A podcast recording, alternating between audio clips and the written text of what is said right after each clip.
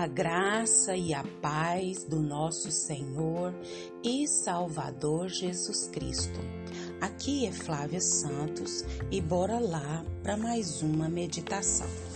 Nós vamos continuar com as meditações do, do livro do Rick Warren, Você Não Está Aqui Por Acaso, falando hoje sobre Criado para Ser Eterno. Oremos. Pai, em nome de Jesus, nós queremos pedir ao Senhor uma vez mais perdão dos nossos pecados, perdão das nossas fraquezas, perdão das nossas iniquidades, perdão, Deus, de tudo, tudo, tudo que há em nós que não te agrada.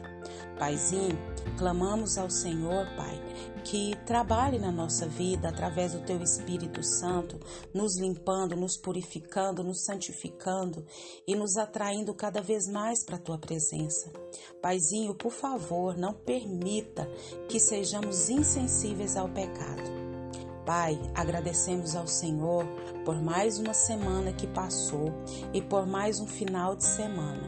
Agradecemos, ó Deus, por toda graça, por todo amor, por toda dádiva, por toda proteção, por toda provisão, por todos os livramentos na nossa vida, na vida dos nossos, na vida, Pai, dos teus servos sobre a face da terra.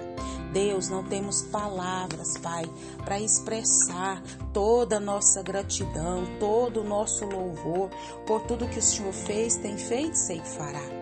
Pedimos ao Senhor que continue falando aos nossos corações. Fala, Pai, fala porque nós necessitamos das tuas instruções, da tua direção. É o nosso pedido, agradecidos, no nome de Jesus. Amém. Então, vamos para mais uma meditação do livro de Rick Warren. Você não está aqui por acaso, e hoje o título é Criado para ser Eterno. Esta vida não é tudo que há. A vida é apenas o ensaio geral que precede a verdadeira produção. Você passará muito mais tempo do outro lado da morte, na eternidade, do que aqui. A Terra é um lugar de preparação, a pré-escola, o vestibular para a vida na eternidade. É o treinamento coletivo que ocorre antes do jogo, a volta de aquecimento antes do início da corrida. Esta vida é uma preparação para a próxima. Você viverá no máximo 100 anos sobre a terra, mas para sempre na eternidade. O seu tempo na terra é, como disse Thomas, apenas um parêntese na eternidade você foi feito para ser eterno. A Bíblia diz que Deus tem plantado a eternidade no coração do homem. Você tem um impulso inato de ansiar pela imortalidade. Isso ocorre porque Deus o projetou à sua imagem para viver eternamente. Embora saibamos que com o tempo todos morremos, a morte sempre parece anormal e injusta. A razão pela qual sentimos que deveríamos viver para sempre é que Deus condicionou nossa mente com esse desejo. Um dia o coração para de bater, é o fim do seu corpo e de seu tempo na terra, mas não será o final de tudo. Seu corpo terreno é apenas a residência temporária do seu espírito. A Bíblia chama nosso corpo terreno de temporário, temporária habitação, mas se refere a nosso futuro corpo como a casa. A Bíblia diz: de fato, nós sabemos que quando for destruída esta barraca em que vivemos, que é o nosso corpo aqui na terra, Deus nos dará para morarmos nela uma casa no céu. Essa casa não foi feita por mãos humanas, foi Deus quem a fez e ela durará para sempre. Se a vida na Terra oferece muitas opções, a eternidade nos oferece apenas duas: céu ou inferno. Seu relacionamento com Deus na terra determinará seu relacionamento com Deus na eternidade. Se aprender a amar Jesus, o Filho de Deus, e confiar nele, será convidado a passar o resto da eternidade com ele. Entretanto, se desprezar o amor, o perdão e a salvação que ele oferece, passará a eternidade separado de Deus. O brilhante professor da Oxford, escritor, disse: existem dois tipos de pessoas: aquelas que dizem a Deus seja feita a sua vontade, e aquelas a quem Deus diz: então tudo bem, faça de seu jeito. Tragicamente, muitos serão, terão de suportar a eternidade sem Deus, pois escolheram viver sem Ele aqui na terra. Quando compreender plenamente que há mais na vida que apenas o aqui e o agora, e perceber que a vida é apenas uma preparação para a eternidade, passará a viver de forma diferente.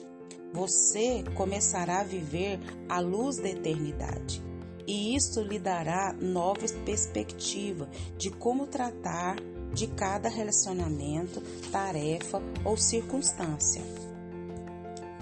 Subitamente, muitas atividades, metas e até mesmo problemas que pareciam importantes se mostrarão banais, insignificantes e indignos de sua atenção. Quanto mais próximo viver de Deus, menos todo o resto parecerá. Quando você viver à luz da eternidade, seus valores mudam. Você utiliza mais sabiamente seu dinheiro e seu tempo. Passa a dar mais valor à sua personalidade e a seus relacionamentos, em vez de valorizar fama, riqueza, realizações ou mesmo prazeres. Suas prioridades são organizadas Manter-se em dia com as tendências, a moda e os valores populares já não é tão importante. Paulo disse: Antigamente eu pensava que todas essas coisas eram muito importantes, mas agora eu as considero sem valor algum por causa do que Cristo fez. Caso sua vida se resume a seu tempo de existência sobre a terra, minha sugestão seria que começasse a vivê-la imediatamente. Poderia deixar de ser bom ou ético e não teria de se preocupar com as consequências de suas ações. Poderia dedicar-se a si próprio de modo totalmente egocêntrico, porque suas ações não teriam consequências ao longo prazo. Mas faz toda a diferença a morte não é o fim para você. A morte não é o fim, mas a transição para a eternidade. Por isso, existem consequências eternas para tudo aquilo que se faz na terra. Cada ato da nossa vida toca um acorde que soará na eternidade. E que o Espírito Santo de Deus continue falando e trabalhando nos nossos corações. Pai, em nome de Jesus, que o Espírito do Senhor, Pai, continue falando aos nossos corações, que o Espírito do Senhor continue agindo, falando, trabalhando, moldando. Ó Senhor, porque nós somos criados para ser eterno. Nos ajuda a nos preparar, Pai, cada dia a estar com o Senhor para todo sempre. Nós cremos no Senhor, cremos que o Senhor é o Criador, cremos que o Senhor enviou Jesus para nos salvar, para nos resgatar das trevas para a sua gloriosa luz. Nós reconhecemos que somos pecadores e que só o Senhor Jesus pode nos purificar com seu sangue precioso. Paizinho, muito obrigada por todos aqueles que já tiveram esse entendimento e aqueles que não tiveram, que o Espírito do Senhor fale, que o Espírito do Senhor age, que o Espírito do Senhor trabalhe de maneira sobrenatural. É o nosso pedido, agradecidos no nome de Jesus. Leia a Bíblia, leia a Bíblia e faça oração se você quiser crescer. Pois quem não ore e a Bíblia não lê, diminuirá, perecerá e não resistirá. Um abraço e até a próxima, querendo bom Deus. Fui!